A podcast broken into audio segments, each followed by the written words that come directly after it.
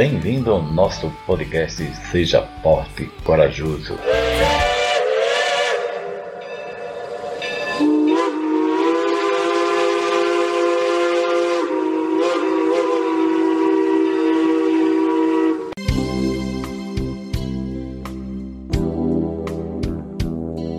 Olá, eu vou te convidar hoje a uma viagem. A uma viagem no nosso trem da vida. O meu é azul. E o seu? Qual é a cor do seu trem? E nessa viagem eu convivo com vários passageiros que entram a cada estação da vida e outros que desembarcam, deixando saudade e às vezes alguma tristeza. Nesse vai e vem da vida, tem muitas pessoas que nos marcam, deixaram suas marcas. E no trem da vida a gente tem que saber que não adianta querer parar e desembarcar sem chegar ao final da nossa viagem. Não somos nós os o maquinista, mas é Deus que vai nos levando e nos permitindo a cada estação conhecer pessoas e também deixar que outras pessoas desçam numa outra estação e sigam suas vidas. E numa dessas estações eu conheci uma pessoa linda e vou dizer aqui carinhosamente a minha Japinha. Ela veio cheia de bagagens, cheias de sonho, projeto e ao sentar ao meu lado conversamos e começamos aquela amizade linda e maravilhosa onde ela me permitiu saber um pouco da sua sua vida. E nessa nossa trilhagem ali na, no nosso trem, eu vi nos olhos dela o brilho dos seus olhos quando ela contava dos seus projetos, dos seus sonhos, ser uma cabeleireira, como foi seu pai, como é seu pai. E ela tem tudo para ser. E além disso, ainda é uma ótima cuidadora de idoso. E é isso que a faz feliz, é isso que a faz viva, e é isso que faz ela seguir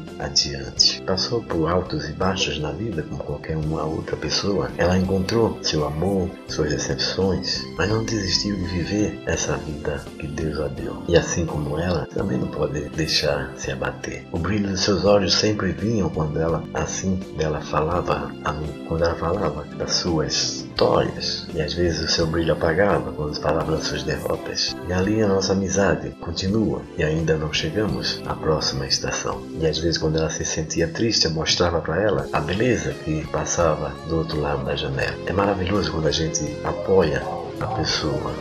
É maravilhoso quando nós damos o nosso ombro amigo. Se faça presente na vida de alguém, seja o ombro amigo, seja o ouvir a pessoa.